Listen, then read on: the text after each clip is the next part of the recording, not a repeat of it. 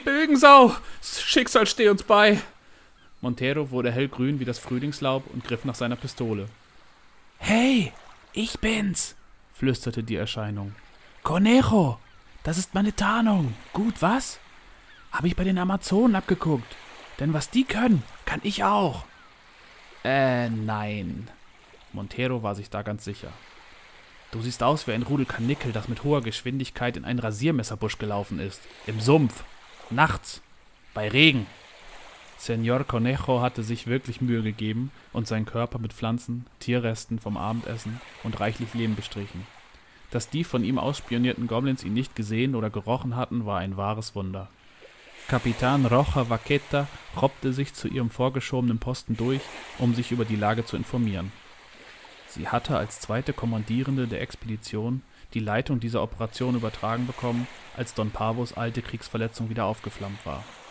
Was zum? begann sie, als sie Conejo in seinem Ensemble sah, besann sich dann aber wieder aufs Wesentliche. Macht das in eurer Freizeit, ja? schnauzte sie die beiden an. Und, wie sieht's aus? Tja, erklärte Conejo. Die Goblins lungern um die Mine rum und haben ein zentrales Lager errichtet. Naja, eine große Menge Zeugs auf den Boden gelegt. Irgendwas glitzert auch. Könnte Gold sein. Sie haben sich nicht eingegraben, aber sie haben einen Ork. Na und? Wir haben mich. Und Milchbart hier. Komm her, Jüngelchen, winkte sie Joaquin heran. Kannst auch mal was tun. Zeig mal, was in dir steckt. Sie skizzierte eine Zangenbewegung in den Waldboden und wies den einzelnen Trupps ihre Rollen zu.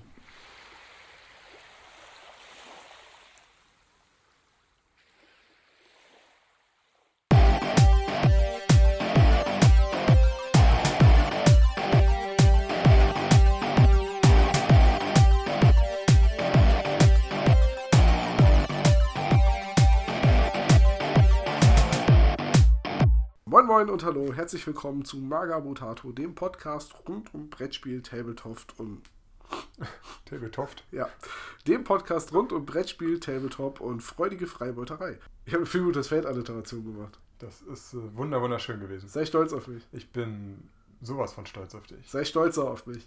Soll ich jetzt... da ist meine Schulter. Hier. Das, ja, komm. Ja. Sehr gut. Ja, ihr habt schon gehört, bei mir ist wieder Michael. Wir haben gerade Partie 3 der Corporate Piracy-Kampagne von Freebooters Fate hinter uns gebracht und wollen die einmal Revue passieren lassen. Ähm, und zwischen den beiden Partien habe ich mich erkältet. Und das verrät jetzt auch, dass wir es doch nicht geschafft haben, vier Partien an einem Tag zu spielen. Wir machen jetzt vier Partien an zwei Tagen. Das war vielleicht ein bisschen ambitioniert. Sehr ambitioniert. Aber wenn alles geklappt hätte und ich wäre tatsächlich morgens um 10 da gewesen, was ja nicht geklappt hat. Dann wäre es jetzt wahrscheinlich ungefähr 23.59 Uhr. Und wir hätten noch eine Partie Tag. vor uns. Ja. Tatsächlich, äh, bevor wir zu der eigentlichen Partie kommen, ich habe dir ja letztes Mal erzählt, dass ich bei der Sparkasse war, mhm. weil ich meinen Bausparvertrag kündigen wollte. Und mir gesagt wurde, dass die die Kündigung stempeln müssen und dann für mich wegschicken. Ich habe das Schreiben jetzt von der LBS wiederbekommen, die Kündigung, mit dem Vermerk, dass, das, dass die Kündigung zur LBS Nord muss und nicht zur LBS West. Das heißt, diese Sparkasse hat es tatsächlich, nachdem sie eine Dreiviertelstunde gebraucht haben, um dann Stempel und eine Unterschrift drunter zu setzen, auch noch geschafft, es an die falsche LBS zu schicken. Wow. Und das Beste ist, statt dass die LBS West es dann der LBS Nord schickt und sagt, hier, das war ein Irrläufer, kümmert euch mal drum, schicken sie stattdessen dem Kunden zurück, der dann wieder die Rennerei hat, zur nächsten Sparkasse zu laufen. Super. Das ist fast wie die Deutsche Post. Ich habe das Gefühl, die Sparkasse war mal eine Behörde. Ja. Also die Bürokratie ist ungeschlagen. Ich habe so einen Hals auf die LWS. Das ist an die DNS der Deutschen eingebrannt, ne? Das ist unglaublich. Es gab doch diesen berühmten Spruch, ne? in Deutschland wird es niemals eine Revolution geben, weil man dazu den Rasen betreten müsste. Von daher, gut. Äh, nichtsdestotrotz, wir haben gerade sehr viel Rasen betreten und zertreten. Oh ja. 750 Dublonen, Freebooters Fate äh, mit Battles-Karten, wieder Bruderschaft gegen die Ostleonorische Handelsgesellschaft, das heißt die Söldnerbande. Äh, das hat sich ja so etabliert bei uns. Hat sich so etabliert. Werden wir auch im vierten Szenario so spielen. Ja. Äh, es passt bei dir ja auch tatsächlich ganz gut, dass, die, dass du die OHLAG spielst, weil die ja in der Kampagne äh, die Hauptakteure sind sozusagen. Genau, die kommen ja aus dem Buch, wo die OLHG offiziell dann auch vorgestellt wurde. Also sie war ja schon einige Zeit vorher spielbar. Also 2013 war ja die Indiegogo-Kampagne, da kam ja der Virgo Despidat raus, der es offiziell schon möglich machte, äh, die Söldner als eigene Mannschaft ins Feld zu führen und die Söldner Starterbox ließ dann auch nicht mehr lange auf sich warten, wo dann der Don Pavo als Anführer drin war. Und jetzt mit der ja, mit dem Corporate Piracy ist es eben so weit gekommen, dass noch ein zweiter offizieller, regulärer Anführer, die Capitana Rocha, dazugekommen ist. Und die werden in diesem Buch vorgestellt, zusammen mit den Regeln für die Aufstellung der OLH, OLHG. Kapitän Rocha ist äh, die junge Dame auf dem wunderschönen Titelbild. Ne? Genau. Die, die da dem Krokodil ins Maul schießen will. Die rothaarige, was etwas merkwürdig ist, weil die eigentlich in der gleichen Mannschaft sind. Vielleicht gibt sie dem Krokodil doch gerade einen Befehl. Das kann, ja. das sieht nicht so wirklich danach aus. Das Krokodil ist Einzelgänger und zeigt ihr den erhobenen Mittelflosse. Das kann gut angehen, ja. Was nennt man das bei, bei, bei Krokodilen? Das sind Pfoten, ne? Äh, Pfoten mit Zehen? Ja, Flossen. Ich glaube, sie haben keine Schwimmhäute, also qualifiziert es sich nicht als Flosse. Ähm, was man theoretisch hätte machen können, wo wir uns jetzt ja nicht aktiv dagegen entschlossen haben, aber wir haben es einfach nicht gemacht. Man hätte die äh, wahre Geschichte nachspielen können, also die Fluff-Geschichte. Und äh, seine Mannschaft, also oder die Mannschaften, die man in den Szenarien spielt, dann äh, mit vorgegebenen Charakteren auffüllen können. Ja. So. Wo, wobei jetzt, dann hätte ich im ersten Szenario ja die Amazonen spielen müssen und im letzten Szenario die Piraten. Äh, Im ersten hättest du sogar den Kult spielen müssen. Ach, den Kult sogar. Im zweiten die Amazonen, im dritten wären jetzt die Goblins dran gewesen und im vierten die Piraten. Also wer es wirklich nachspielen will, braucht fünf Mannschaften. Äh, ja, beziehungsweise der eine braucht die OLHG und der andere braucht vier Mannschaften. Aber also Wäre ja möglich gewesen bei dir. Ja, ich, ich, ich hätte die OLRG, hätte ich die vorgegebenen Charaktere spielen können. Ich habe mich einfach nicht. Nee, ich wollte einfach. Ich habe es ja schon in den ersten beiden Malen gesagt. Ich spiele gerne das, was ich frisch bemalt habe und ja.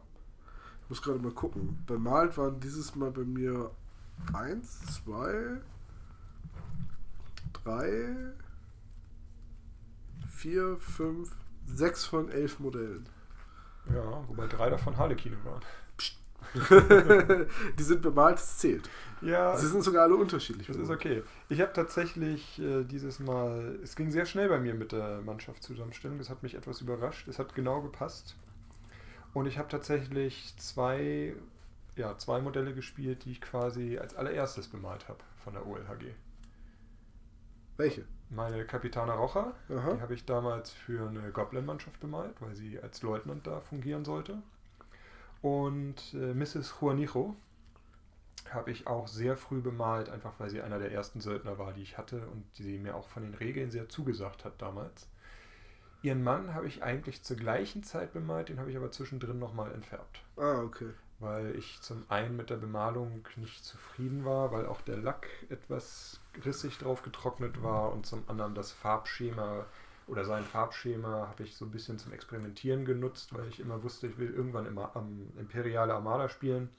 Und damals habe ich ihn noch grün angemalt und das sah überhaupt nicht gut aus. Und inzwischen habe ich mich auf blau-orange geeinigt und habe ihn auch in dem Farbschema neu angemalt. Jetzt musst du aber auch fairerweise dazu sagen, früher oder später spielst du eh jede Mannschaft, weil du ja jede Mannschaft besitzt. Ja, inzwischen besitze ich jede Mannschaft. Ich freue mich jetzt auch darauf, wenn wir diese Kampagne durch haben, dass ich auch mal die anderen Mannschaften dann.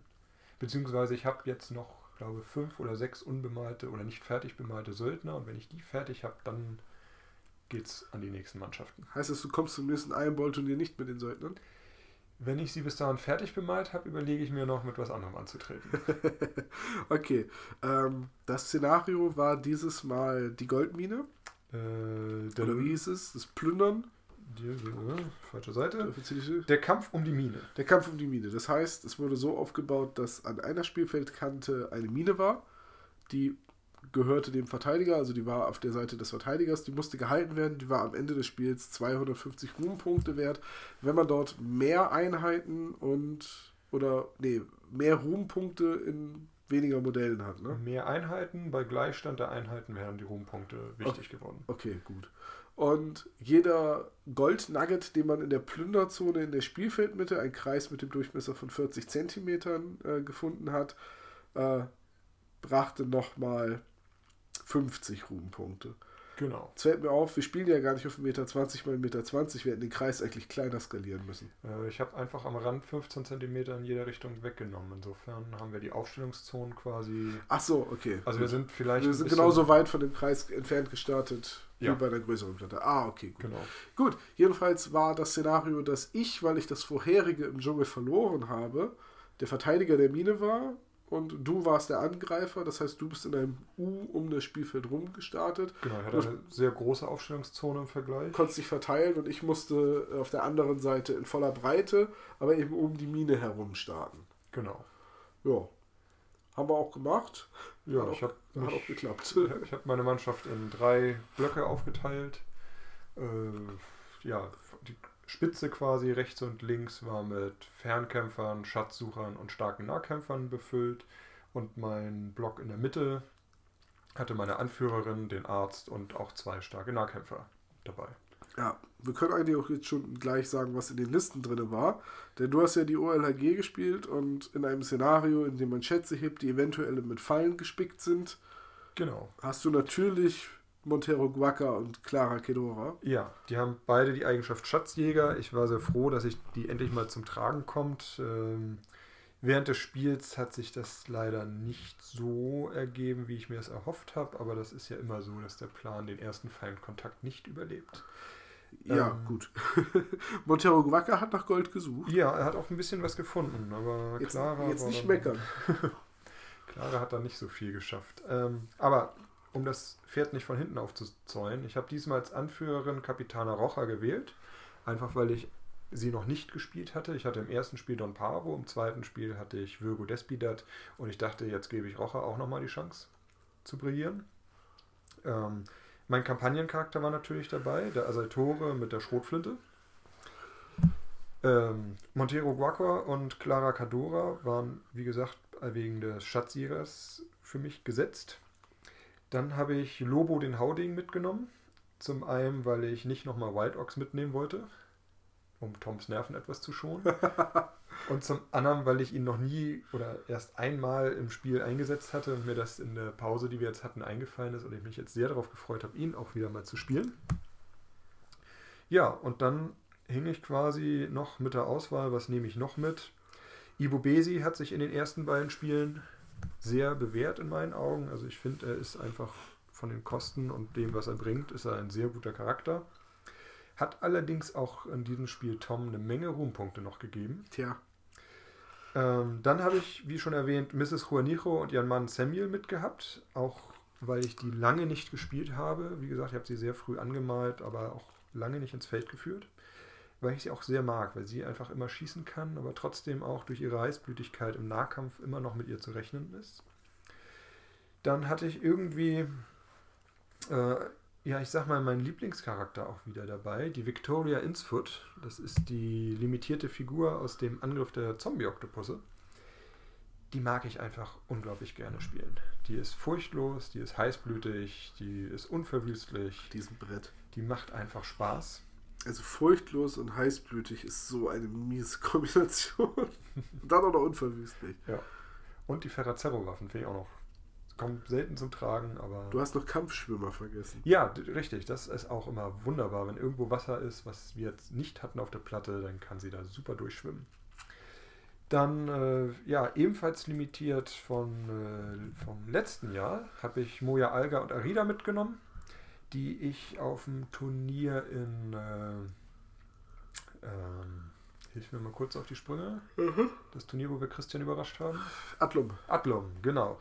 In Adlom gespielt hatte, wo sie mich sehr enttäuscht hat. Ne? Pläne und Gegner und sowas. Äh, Und ich wollte ihr einfach nochmal eine Chance geben und sie hat, doch, sie hat sich, hat sich bewährt. Also, ja. Sie ist an der Pest gestorben. Naja, sie hat Pestschaden genommen und hätte den Angriff danach sonst überlebt. Aber ich, sie macht trotzdem Spaß. Ich finde die Meerjungfrau, die gestaltwandelnde Meerjungfrau ist einfach ein toller Charakter, der Spaß macht.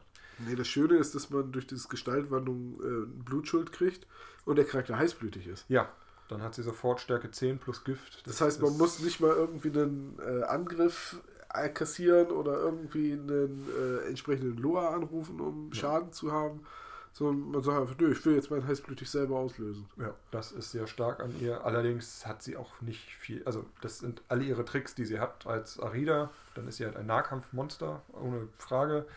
Ähm, die Meerjungfrau hat halt noch ein paar, paar Tricks, die habe ich aber diesmal nicht benutzt. Und dann äh, waren noch 50 Dublonen über und wie sollte es anders sein? Ich habe noch meinen Dr. El Curadero eingepackt. Dieser miese Sack. Der ist den hast, also ich habe so einen Rochus auf diesen blöden 55 Dublonenarzt, ey. Das ist unglaublich. Ja, dann äh, sage ich auch eben kurz, was in meiner Liste war. Ich habe dieses Mal einen anderen Anführer gespielt. Statt dem Meister Assassin habe ich die Meister Harlekina gespielt. Ähm, die Meister Harlekina hat diese wunderschöne Eigenschaft, dass sie am Anfang nicht aufgestellt werden muss, sondern zu einem beliebigen Zeitpunkt einen noch nicht aktivierten gegnerischen Gefolgsmann ersetzen kann. Das ist die Herrin der tausend Masken und nachdem der ersetzt wurde, wird er am Ende ihrer Handlung neu aufgestellt. In der Runde, in der sie auftaucht, macht sie dann noch, ist sie besser im Angreifen und äh, kann noch komplett agieren. Außerdem hat sie die Regel Ehrengarde für die Harlekine, was bedeutet, dass alle Harlekine für 10 Dublonen extra heuer die Regel Blitzreflexe bekommen.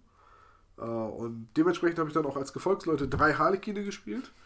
Also dreimal 65 Dublonen, äh, dafür agil und Blitzreflexe mit Wurfmessern. Und ja, äh, ich bin von den Harlekinen eigentlich mittlerweile ein bisschen enttäuscht, da sie durch Widerstand 209 Lebenspunkte sehr, sehr zerbrechlich sind. Ja.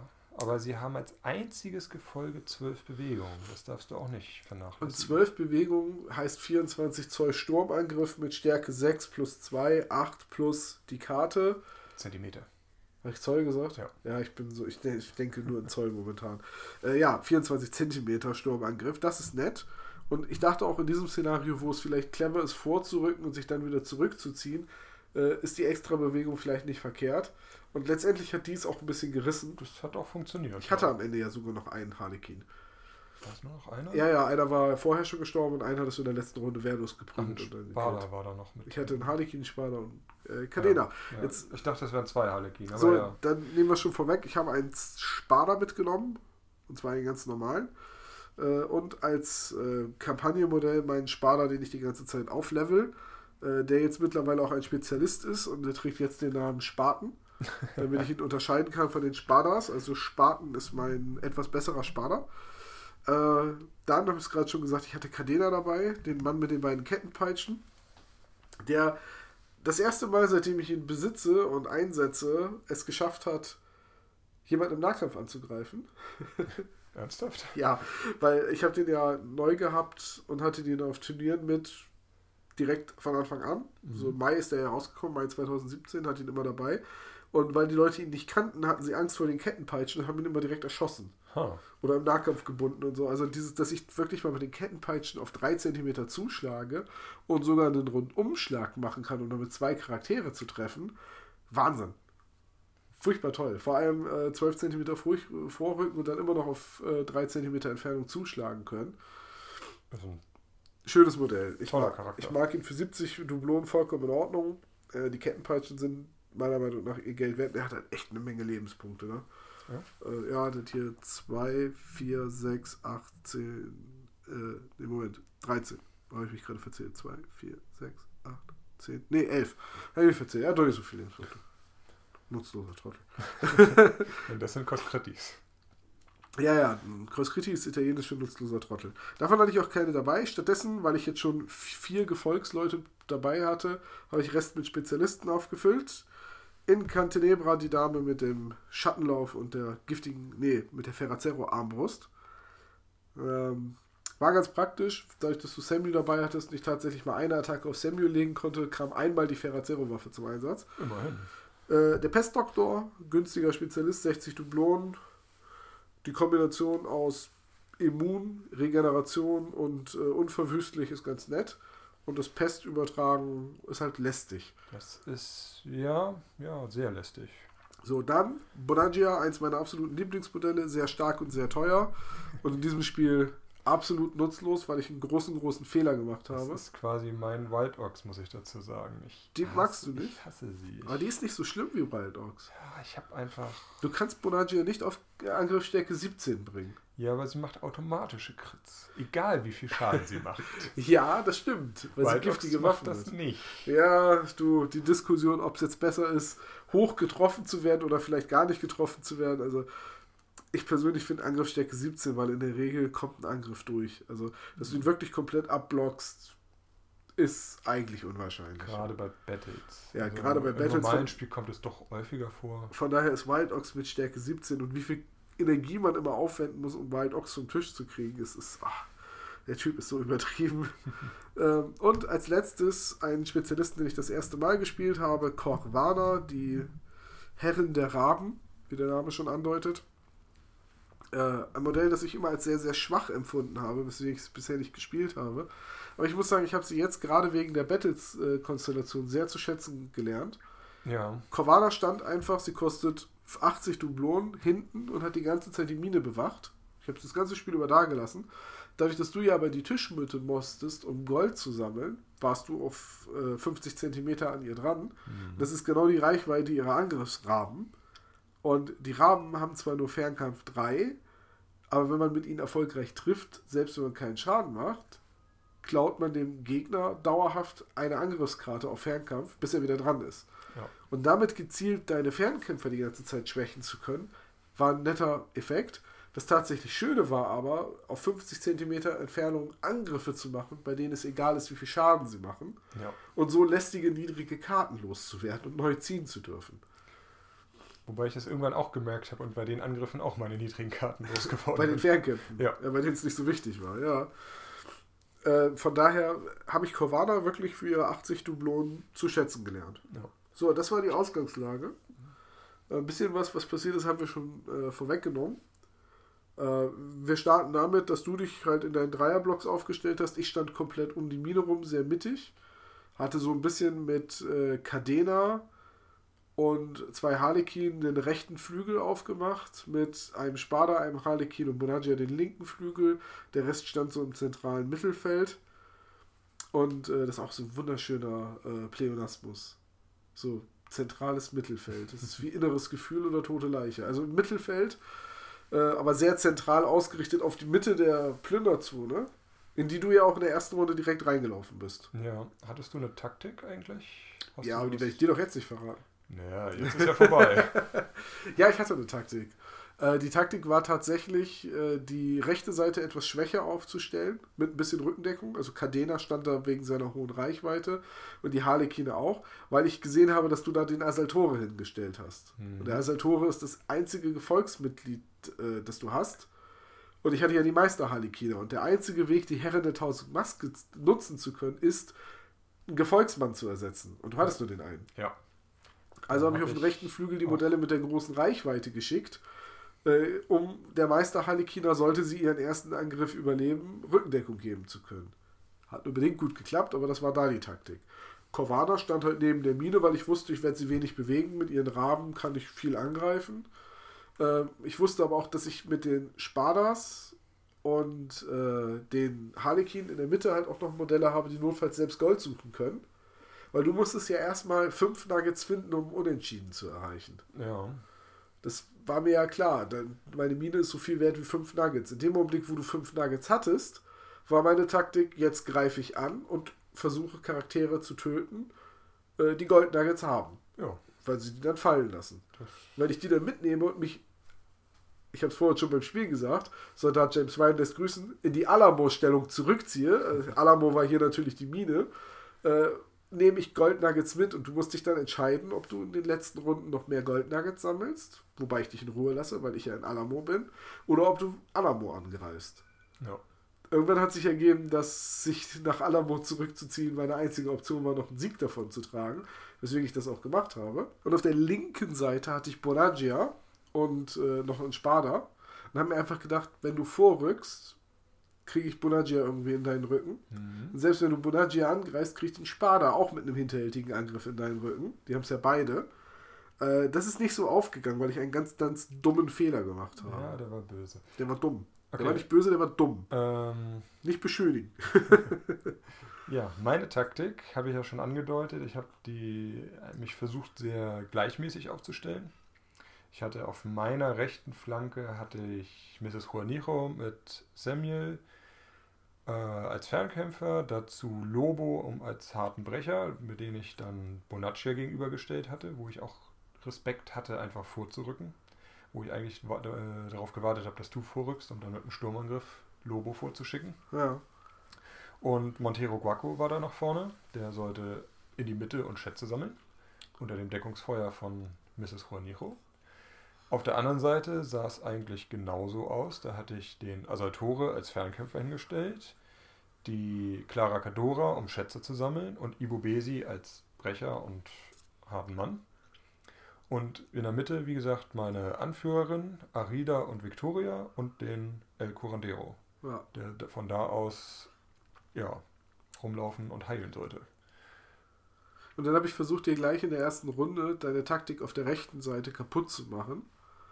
Denn der Asaltore und Clara Kedora standen, warum auch immer, im Base-Kontakt. Ja, ich habe da, ich habe vor dem Spiel noch dran gedacht und denk dran gleich, den Asaltore als allererstes zu aktivieren, wenn du die Initiative gewinnst. Damit sie nicht mehr im Base-Kontakt stehen. Genau.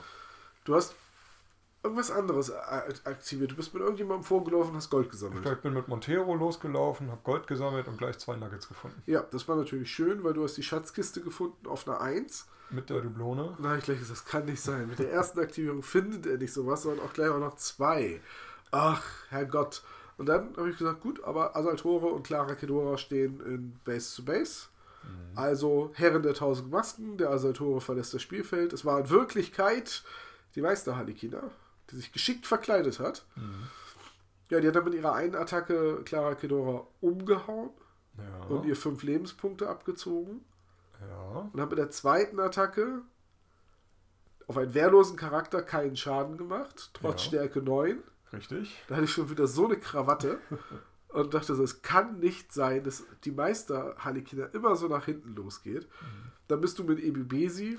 Ich bin erstmal aufgestanden. Du bist erstmal aufgestanden, hast mit Clara Kedora einmal zugeschlagen. Ja, Stärke 4 oder 5 oder was sie hat, macht sie keinen Schaden oder. Nee. Wenn sie überhaupt getroffen hat. Sie hat getroffen, sie hat zwei Punkte Schaden Echt? gemacht. Ja. Zwei Punkte? Oh. ja, und auch gleich ein Crit. Ach, ach ja, stimmt. Der war gleich der Crit. Wieder. Der war gleich der erste Crit ach, auf der Meister Harlequina. Du hattest richtig Spaß am Anfang. Ne? Ah, das war so ein, das, das ist immer so, die Meister Harlequina ist meiner Meinung nach auf dem Papier unglaublich stark durch unverwüstlich, anderthalb Händer, Umhauen, Stärke 4, plus einen Angriff, äh, plus ein Stärkebonus, wenn zweihändig geführt und so weiter und so weiter. Giftige Wurfmesser ist unglaublich tolles Gesamtpaket, aber in der Regel kommt sie schlägt zu und wenn das nicht klappt, stirbt sie. Und die ist wirklich ein berüchtigtes Glasmesser. Mhm. Ich hatte das schon ganz oft auch auf Turnieren, dass die Meister Harlequina in der ersten, zweiten Runde auftaucht und dann einfach totgeprügelt wird. Ich hatte aber auch schon die andere Situation. Ich habe schon mal das Kommen der Meister Harlequina so lange rausgezögert, äh, bis die Charaktere, die ihr wirklich gefährlich werden konnten, verletzt waren oder tot waren. Und dann kam sie und hat hinten ausgeputzt also ja. die hat mal mehrere Goblins in einer Runde platt gemacht. Äh, und genauso hatte ich es auch schon mal, dass sie zusammen mit Bonagia die komplette imperiale Armada am Vorrücken gehindert hat, während im Hintergrund fröhlich Dodos gesammelt wurden. Ja. Es kann auch gut gehen. Aber was man auch nicht unterschätzen darf bei solchen Charakteren, gerade bei der Meisterassassine, ist der psychologische Wert, den sie auf den, also der psychologische Druck, den sie auf den Gegner ausübt. Aber auf dich kann man doch gar keinen Druck ausüben. Auf mich nicht. Ich habe eh nur das eine Gefolge und vergesse, dass das ausgetauscht werden kann. Aber gerade auf dem Turnier, man muss einfach doch anders spielen. Man kann nicht einfach seine Gefolge die Turniergegenstände einsammeln lassen oder sie alle auf einem Haufen lassen, weil man ja, immer damit rechnen klar, wenn muss. Du, wenn du irgendwie Dodo-Jagd spielst und du hast einen Gefolgsmann, der fünf Dodos aufgesammelt hat, dann ersetzt du den und hast auf einmal die fünf Dodos als die Meister Harlequina. Ja. ja. Oder auch beliebter Fehler beim Szenario der Gefangenenbefreiung ist, den Wärter wenn das ein Volksmann ist, mit dem gefangenen Charakter in Base-Kontakt zu stellen und zu sagen, ja, der passt ja auf den auf. Ja. Und dann taucht die Meister Harlequina auf in der ersten Runde und hat direkt Base-Kontakt mit dem gefangenen Charakter und den kann man sofort aktivieren und der ist sofort befreit. Ja. Hat, hat mir mal einen wunderschönen Turniersieg äh, besiegelt, weil die Meister Harlequina kommt, ich darf sofort den Gefangenen befreien und die Meister Harlequina richtet sich aus und hat noch zwei Aktionen und macht sogar noch einen Sturmangriff und tötet noch jemanden. Hat gleich eine Amazone gekillt in der Runde, in der sie kam. Ja, also wie gesagt, man muss als Gegner Man ist gezwungen, achten. anders zu spielen, ja. ja. Gut, hat jetzt hier nicht geklappt, weil du hast dann mit Emo Besi sie noch gebunden. Sie hat dann erstaunlich lange durchgehalten. Ja, Runde 2? Runde 3 war sie noch da, da ist sie dann gegangen. Runde 2 hat sie noch komplett überlebt. Aha. Und ich habe ich hab aber auch eine Menge hohe Karten gebraucht, um sie da im Leben zu halten. Und äh, dann habe ich mich ein bisschen verschätzt, weswegen der Harlequin und Cadena erst in Runde 3 wirklich eingreifen konnten. Da war sie dann schon weg, weil sie am Anfang der Runde gegangen ist. Mhm. Hatte aber schon Clara Cadora an die Flucht geschlagen. Richtig, ich hatte Clara Cadora an die Flucht geschlagen. Die hat sich auch bis zum Spielende nicht mehr gesammelt. Ja, die war ja auch in Runde 5 dann vom Spielfeld gelaufen. Weil wir so nah an der Spielfeldkante standen. Also du bist, ja, gut, du bist nicht sehr weit gelaufen, aber noch, ja, dadurch, aber dass ich dich ja quasi in deiner Aufstellzone getroffen habe, bist du halt vom Spielfeld gelaufen. Damit hatte ich dann 115 Dublonen eingesetzt um 100 Dublonen bei dir, ne? In, genau. In der also eigentlich, eigentlich recht ausgeglichen. Ja, dann kam halt noch hinzu, dass der Harlekin und Cadena zusammen äh, Ibubesi gekillt haben. Cadena hat ihn mit, der Ket mit dem Kettenschwert geprügelt mhm. und hat ihn auch gekillt. Das war schön, weil Ibubesi hat ja diese Schatzkiste und zählt nochmal eine Schicksalskarte mal fünf Dublonen Ruhmpunkte zum Sieg. Ja. Und in diesem Szenario ging es ja um die Ruhmpunkte. Und vor allen Dingen gibt es in diesem Szenario, haben wir noch gar nicht erwähnt, keine Ruhmpunkte für, für ausgeschaltete, ausgeschaltete Modelle. Modelle. Aber, das steht explizit dabei, er wird nicht um die Zahl wertvoller, sondern es ist einfach ein Bonus, weil genau. er seine Schatzkiste fallen lässt. Da war auch Gold drin. Ja, 9 mal 5, das war das zweithöchste Ergebnis, das ich ziehen konnte, hat mich total gefreut. War fast so viel wie Gold Nugget. Ja. Und letztendlich, selbst wenn ich die nicht bekommen hätte, hätte es nichts mehr geändert. Ja. Aber. Wäre aber, wär aber sehr ärgerlich gewesen, wenn du fünf Dublonen zu wenig gehabt hättest. Richtig, wenn du jetzt zwei Gold Nuggets mehr gehabt hättest, aber wenn du nicht hätte fünf Punkte weniger gehabt, würden wir jetzt auch nicht miteinander reden. Dann also säße ich jetzt schon im Auto auf dem Weg nach Bremen. ich bin euch ein sehr schlechter Verlierer. Ach, das geht. Ich werde immer, mich ärgert es immer, wenn ein guter Plan einfach nur an Kartenpech scheitert. Ja. Das mit Bonagia, das, was wir gleich erzählen werden, mhm. da gestehe ich vollkommen ein, es war eine der dümmsten Aktionen, die ich jemals gemacht habe. Und ich bereue sie bitterlich. Und wenn mich das den Sieg gekostet hätte, wäre ich total mit mir im Reinen, weil dann hätte ich gesagt, das war deine Schuld. Du warst doof, du hast es nicht besser verdient, du Trottel. ja, so rede ich mit mir selbst. Das ist okay. Na, von daher. Du redest auch mit anderen, also. Aber nur wenn sie es verdienen, du Trottel. Nein, äh, ganz im Ernst. Das da auf der Seite war ausgeglichen. Ich habe dann letztendlich die Oberhand gewonnen. Ein Fehler hat, oder was heißt Fehler? Ein, ja, was du nicht bedacht hast, an einer Stelle stand ich dann mit dem Asaltore im Rücken von Cadena. Ja, das habe ich vergessen. Das haben wir aber beide lange nicht beachtet. Du hast es einfach übersehen. Ich habe es. Ja, in, der, in der Runde, in der du angreifen. Also du bist in einer Runde hingelaufen und warst in seinem Rücken. Ja. Und in der nächsten Runde habe ich die ganze Zeit Cadena nicht aktiviert, weil bei Cadena steht schräg auf der Base. Ah. Und ich sah die ganze Zeit den Umhang. Ah. Und ich dachte die ganze Zeit, der Rücken steht zur Felswand. Aber nein, du bist ja den Rücken gelaufen. Ne? Das heißt, die Seite, die ich als Rücken markiert habe, da habe ich mir quasi ins eigene Fleisch. Also es ist tatsächlich so, dass beide Seiten ungefähr gleich viel Umhang zeigen, mhm. weswegen es nicht hundertprozentig ersichtlich ist. Und die Seite, die ich markiert habe, die war nun mal die, die, die du angegriffen hast. Das war alles vollkommen richtig. Ja. Und dann in der Runde sagtest du, jetzt greife ich den, mit dem Asatore wieder den Rücken an. Ich so, ah nein, wenn ich das bedacht hätte, hätte ich Cadena früher aktiviert und ihn gedreht. Ja. Ich war auch ganz froh, dass du es nicht gemacht hast, aber wir hatten auch viele Kämpfe dann in der Mitte, die in dem Moment auch wichtiger waren. Ja. Deswegen haben wir ja beides zurückgeschoben. Äh, Freebooters Fate ist ein Spiel, ich das, glaube, das ist auch einer der Punkte, die Christian immer anspricht. Äh, und wenn das nicht einer seiner Punkte ist, wird er mich jetzt genau in diesem Augenblick, in dem er pausiert, unten in den Kommentaren schon verbessern. äh, Christian sagt ja immer, es gewinnt nicht die bessere Liste, sondern es gewinnt der bessere Spieler bei Freebooters Fate, weil halt zum wesentlichen Taktieren auch gehört, welches Modell aktiviere ich wann und wie setze ich meine Prioritäten. Welcher Nahkampf ist jetzt gerade der wichtigste? Was darf auf keinen Fall schiefgehen? Wo muss ich unbedingt die Oberhand haben? Ja, da stimme ich ihm oder dir in diesem Fall auf jeden Fall zu. Das ist ja, und, ein äh, wichtiger Punkt. Das ist bei Freebooters ein ganz wichtiger Punkt durch dieses abwechselnde Aktivieren. Wie oft ich mich schon geärgert habe, dass wenn ich irgendwo angegriffen wurde und ich gesagt habe, ha, jetzt greife ich dich sofort zurück an. Und dann habe ich aber gemerkt, dass er bei der nächsten Aktivierung mich woanders angreifen konnte, wo ich eigentlich auch zuerst hätte angreifen können. Also ja, und hier war es jetzt genau das gleiche. Ich habe glaube ich, in der Runde tatsächlich einen Spada zwei Bewegungsaktionen durchführen lassen, weil ich schon, ich war schon auf dem Weg nach Alamo. Ja. Äh, Und statt, hätte ich stattdessen Cadena aktiviert, hätte ich nicht diese beiden nicht den zweiten kritischen Treffer hinnehmen müssen. War da noch? Also ich Einen hatte ich schon. Ja, aber ja. ist dann noch groß. Also, du hast es ja erstaunlich gut abgewehrt, diese ja, Angriffe. Es hat mich meine hohen Karten gekostet in diesem Battles-Spiel, aber ich habe es erstaunlich gut abgewehrt und habe ja letztendlich auch mit beiden Charakteren, also mit dem Harlequin und Cadena, den Asaltore noch ausgeschaltet. Und ist auch keiner. Also, der Cadena war ja nicht mal schwer verletzt. Der Harlequin war zum Beispiel gar nicht verletzt. Also, Cadena hatte also, zwei kritische Treffer und vier Lebenspunkte verloren. Ja weil du halt beide Male ordentlich die Zonen getroffen hast, aber ich mit den hohen Karten den Schaden abgewendet habe. War halt aber trotzdem doof, weil den zweiten Crit hätte ich nicht, im Kopf hätte ich nicht erleiden müssen. Ja. Gut. So, und äh, letztendlich hätte ich dann vielleicht auch mit Cadena alleine den Asaltore fertig gemacht oder früher fertig gemacht. Und dann hätte der nicht so lange zwei meiner Figuren gebunden und die hätten noch im Mittelfeld mitmischen können. Letztendlich bin ich mit dem Harlequin und Cadena halt nur noch nach hinten gelaufen, um mehr Modelle an der Mine zu haben. Weil ich wusste, wenn ich da alle Modelle noch habe und nach Möglichkeit nicht mehr so viele verliere, müsstest du schon deine gesamte restliche Liste nach vorne bringen. Und du bist nicht so schnell wie ich. Nee. Von daher habe ich versucht, da Druck auszuüben, indem ich mich zurückziehe. Ja. Absurde Situation, aber. Hat funktioniert. Hat funktioniert, hätte früher funktionieren können. Hat aber nicht. Ja. Jetzt kommen wir mal. Wir reden eine halbe Stunde drum rum, aber ich muss meinen doofen Bonagia-Fehler erzählen. Die rechte Flanke. Die rechte. Oder linke von dir aus. Von mir aus die linke, ja. Das war ein Ferngriff, ne? Du hast mit. Ich habe mit Juanijo gezielt und geschossen. Richtig, gezielt Einfach mal, geschossen.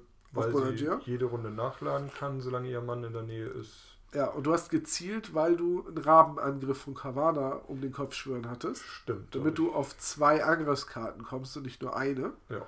Und dann wurde ich arrogant und habe gesagt, Nö. Wer mit zwei Angriffskarten und einem Raben, der um seinen Kopf kreist, auf mich schießt, gegen ein Modell auf große Distanz, das Blitzreflexe hat, dann wähle ich jetzt einfach eine 1 von meiner Hand, kriege eine Ereigniskarte und wehre wahrscheinlich mit Blitzreflexe beide Zonen ab. Ich habe keine der beiden Zonen abgewehrt. Das heißt, es war ein garantierter, äh, garantierter kritischer Treffer.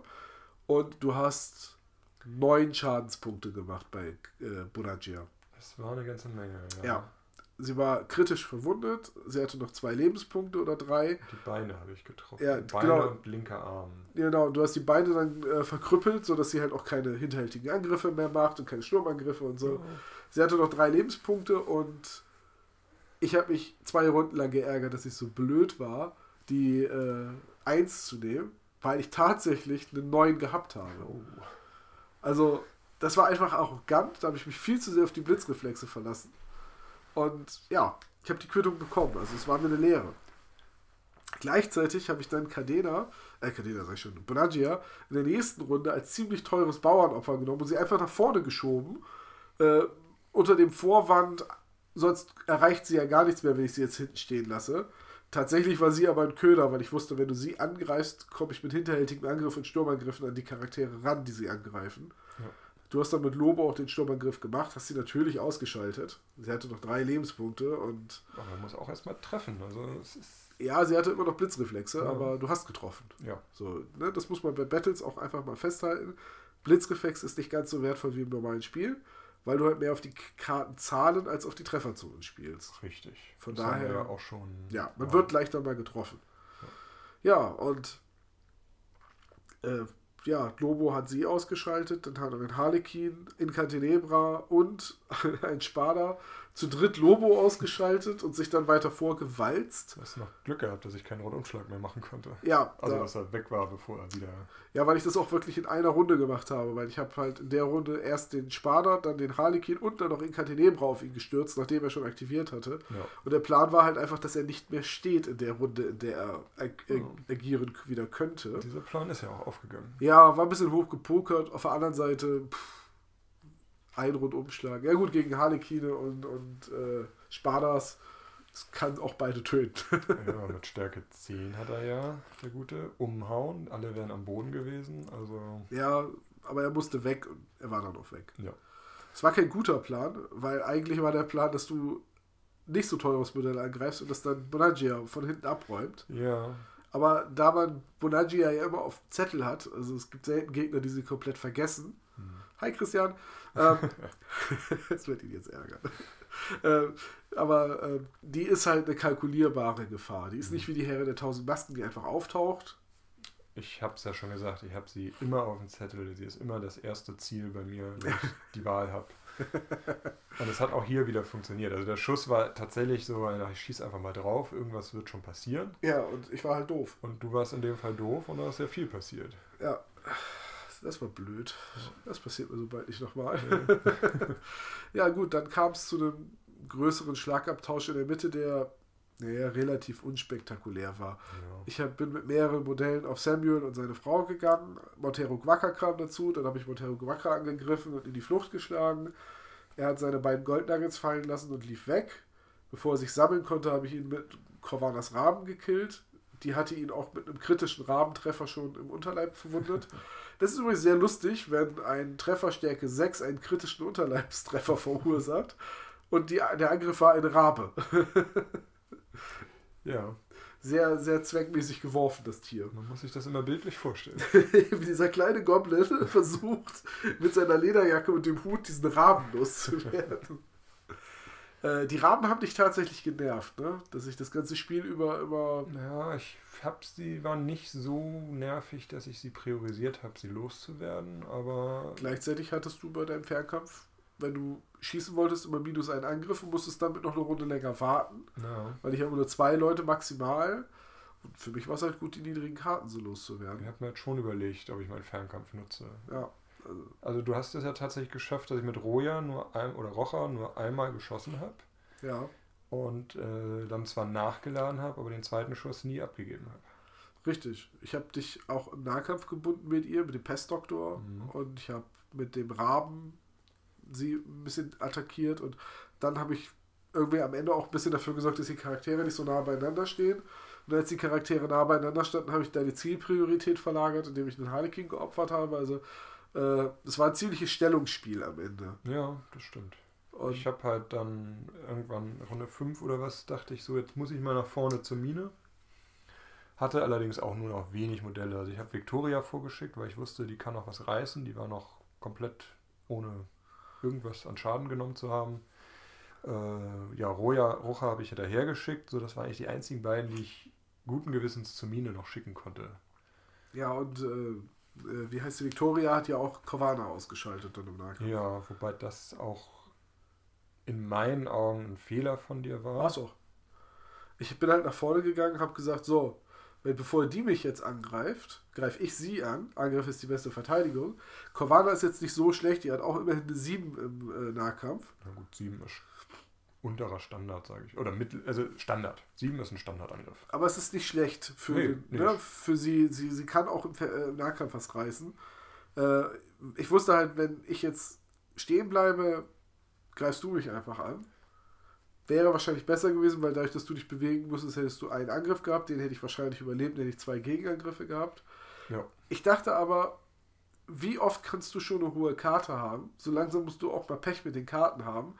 Äh, und bin nach vorne gegangen, habe mit Stärke 17 angegriffen, dass du dann mit Stärke 13 verteidigst, die vier Schadenspunkte gr grinsen nimmst und sagst, super, jetzt bin ich heißblütig. Ja, toll. Ja. Und heißblütig und furchtlos. Das ist diese Kombination, wo man das heißblütig nicht mal mehr los wird. Ja wo er einfach den anderen tot prügeln muss. Und dafür hatte ich vorne nicht mehr die Schlagkraft. Ja, dann durfte ich mit Stärke 10 zurückhauen zweimal. Ja. Also Grundstärke 10 schon. Ne? Ja, ja, durch eben heißblütig. Ja. Ich muss aber auch sagen, äh, dieses Mal hast du sehr viele Charaktere gespielt, die ich nicht kenne. Oh. Äh, und also fängt schon bei der Meerjungfrau an, dann Samuel und seine Frau kenne ich nicht so gut. Victoria kannte ich gar nicht, weil sie halt limitiert ist. Mhm. Genau das gleiche auch mit Kapitäna Rocha, die kann ich auch nicht. Als du dann gesagt hast, ja, ich habe eine Kartetsche, habe ich gesagt, oh, du hast einen Flächenangriff. Und als du gesagt hast, ja, die ist äh, heißblütig, ich so, ach, die auch.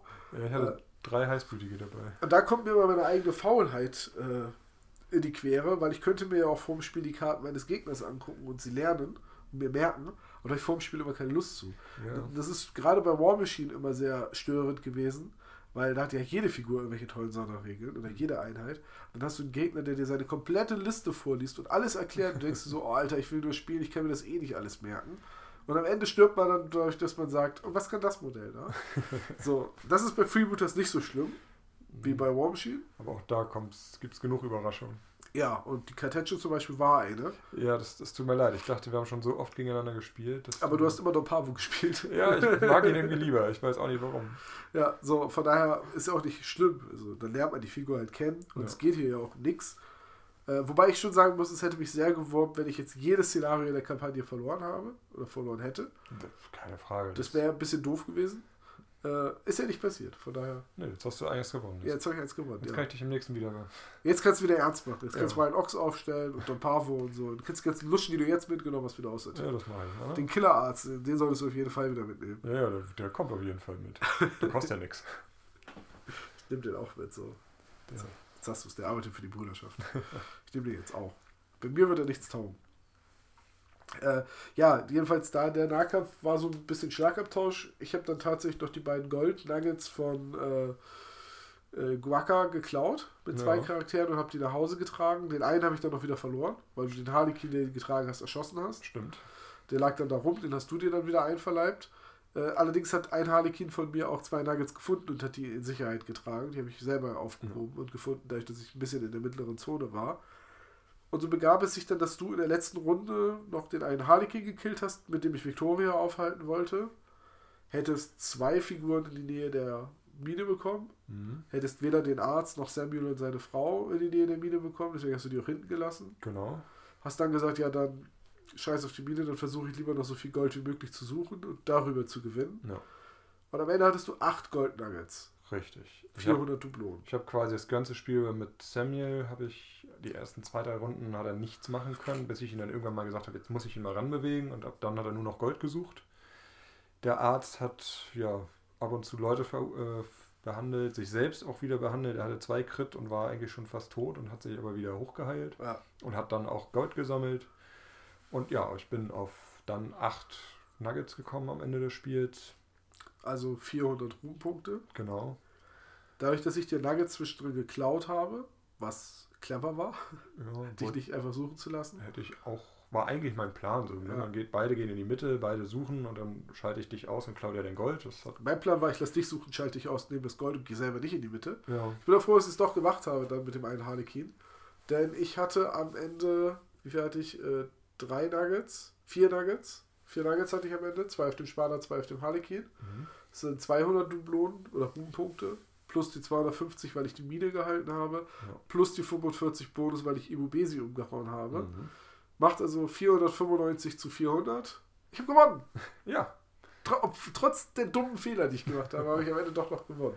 Habe so. ich ab Runde 2 eigentlich nicht mehr mit gerechnet. Nee, aber ich muss sagen, das Spiel hat, wie gesagt, in Runde 2 sah es aus, als würde ich dich, ne, ja. Wiederholung des zweiten Szenarios völlig auseinandernehmen. Ja dann ist das Spiel nochmal völlig gekippt in meinen Augen, dass ich echt schon dachte. Jetzt nehme ich dich auseinander. Jetzt gehe ich völlig unter. Also ich habe da in einer, oder ich habe, Lobo war halt weg ohne, also der hat nur, nur in Anführungsstrichen Bonaccia ausgeschaltet. Ähm, äh, Clara Cadora ist einfach weggerannt, hat nichts gemacht im ganzen Spiel, außer den einen Crit bei der Meister Harlekina. Ja. Ähm, dann ist Arida ist relativ zügig gestorben, weil sie den Pestdoktor angegriffen hat und sich da vergiftet hat an, oder die Pest geholt hat bei dem. Und weil dann noch Spada sie angegriffen hat. Und der Spada hat. hat ihr dann den Rest gegeben. Ja. Äh, Montero ist dann auch irgendwann in Panik geraten und dann ausgeschaltet worden, bevor was konnte. Ivo Besi ist auch, ja, hat die Meisterhalle China mitgenommen, aber mehr hat er auch nicht mehr geschafft. Also ich habe da schon zwischenzeitlich schlucken müssen und dachte, ja. jetzt, jetzt geht's weg, weg, weg und alles schwer verwundet und bei dir waren zwei zwar weg, aber der Rest noch. Und dann ist es wieder gekippt, weil du in einer Runde in Cantinebra ausgeschaltet hast und einen Spada und einen Harlequin ja. Wo ich bei ihm drei Modelle in einer Runde verloren Nee, gar nicht, den Pestdoktor, äh, den Spada und Incantenebra. Ja.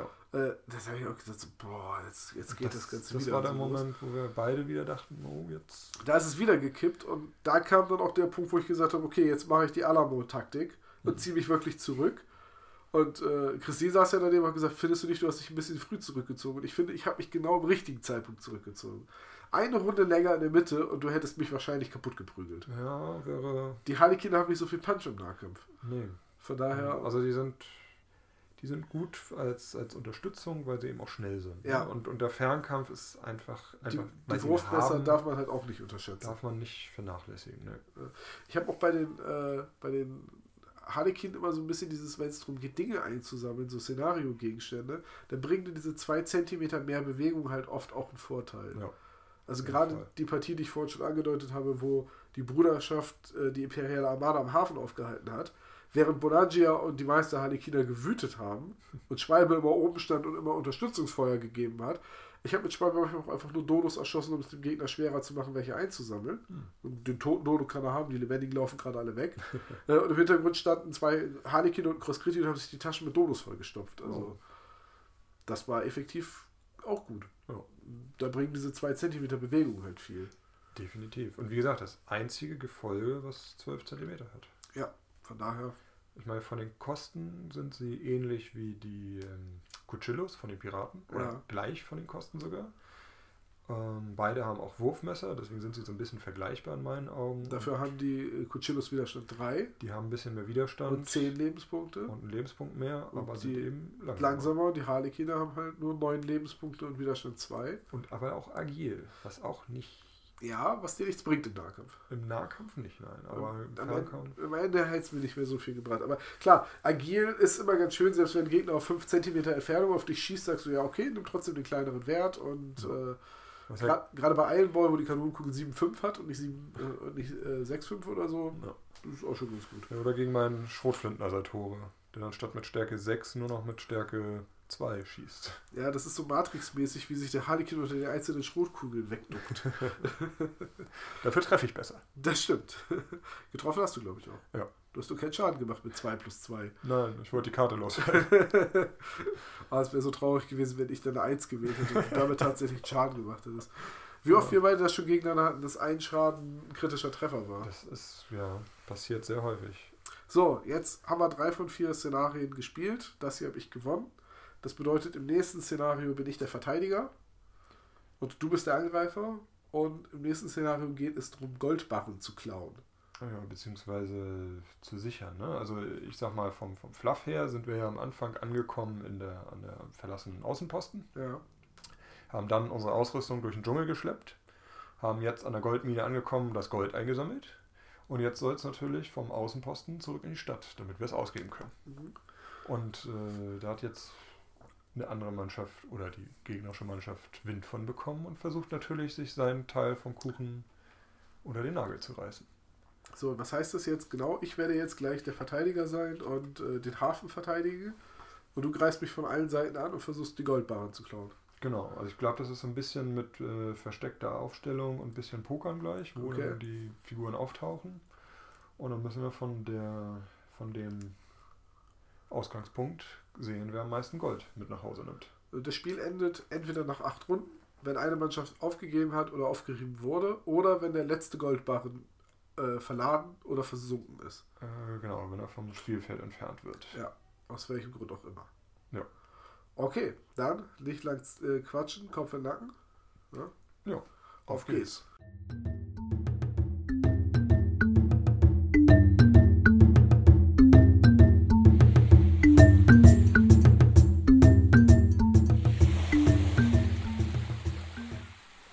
Gaga! Wild Ox jagte die letzten panischen Goblins um den Rand der Lichtung herum, wilde Flüche in seiner Sunnern-Muttersprache ausstoßend und jeden Goblin, den er einholte, mit der flachen Seite seiner Axt beidhändig in den Dschungel patschend. Da hat jemand Spaß, meinte Clara zu Montero, während beide das Gelände nach Brauch und kostbaren Gegenständen absuchten. Wobei letztere eher die Tendenz hatten, in der eigenen Tasche zu verschwinden, als im vom Farador ausgegebenen Sack insbesondere wenn der Zahlmeister gerade woanders hinsah. Plötzlich fiel beiden eine Hand mit stahlhartem Griff auf die Schulter, und Rocha drängte sich zwischen sie. Na, ihr beiden Turteltäubchen, ihr werdet doch nicht irgendwelche Wertgegenstände der Allgemeinheit vorenthalten? Bedeutungsschwangere Pause, in der Clara und Montero einen vorsichtigen Seitenblick wechselten. Ohne eurer heldenhaften Anführerin etwas abzugeben, fuhr Rocha fort und hielt ungeniert die Hand auf. Na also, ich wusste doch, ihr seid anständige Bastarde, grinste sie, als sie die Faust um zwei Nuggets schloss, die sie anschließend in ihrem Ausschnitt verschwinden ließ. Ah, Jüngelchen, rief Rocha aus, Joaquin erblickend. Als der vor ihr stramm stand, fuhr sie in einem gespielt ernsthaften Todfall fort. Ihre Uniform ist unvollständig, Soldat. Joaquin sah panisch an sich herab. Makellose Uniformen waren ein zentraler Teil seiner Ausbildung gewesen, den er sich immer sehr zu Herzen genommen hatte. Er konnte aber keinen Makel entdecken, was ihn nur noch panischer machte. Angesichts ihrer heutigen kapitalen Leistungen, nicht wahr? schnarrte Rocha, als hätte sie zwei Eisenfallen im Mund und ein Monokel im Gesicht. Fehlen die Sergeantstreifen, Soldat. Empfehle sie bei nächster Gelegenheit beim Zahlmeister abzuholen. Und jetzt guck mich nicht so an wie ein junger Dodo kurz vorm Abnippeln, sagte sie in ihrer normalen Stimme und tätschelte ihm mütterlich die Wange. Geh schön spielen, Kleiner, hast es dir verdient.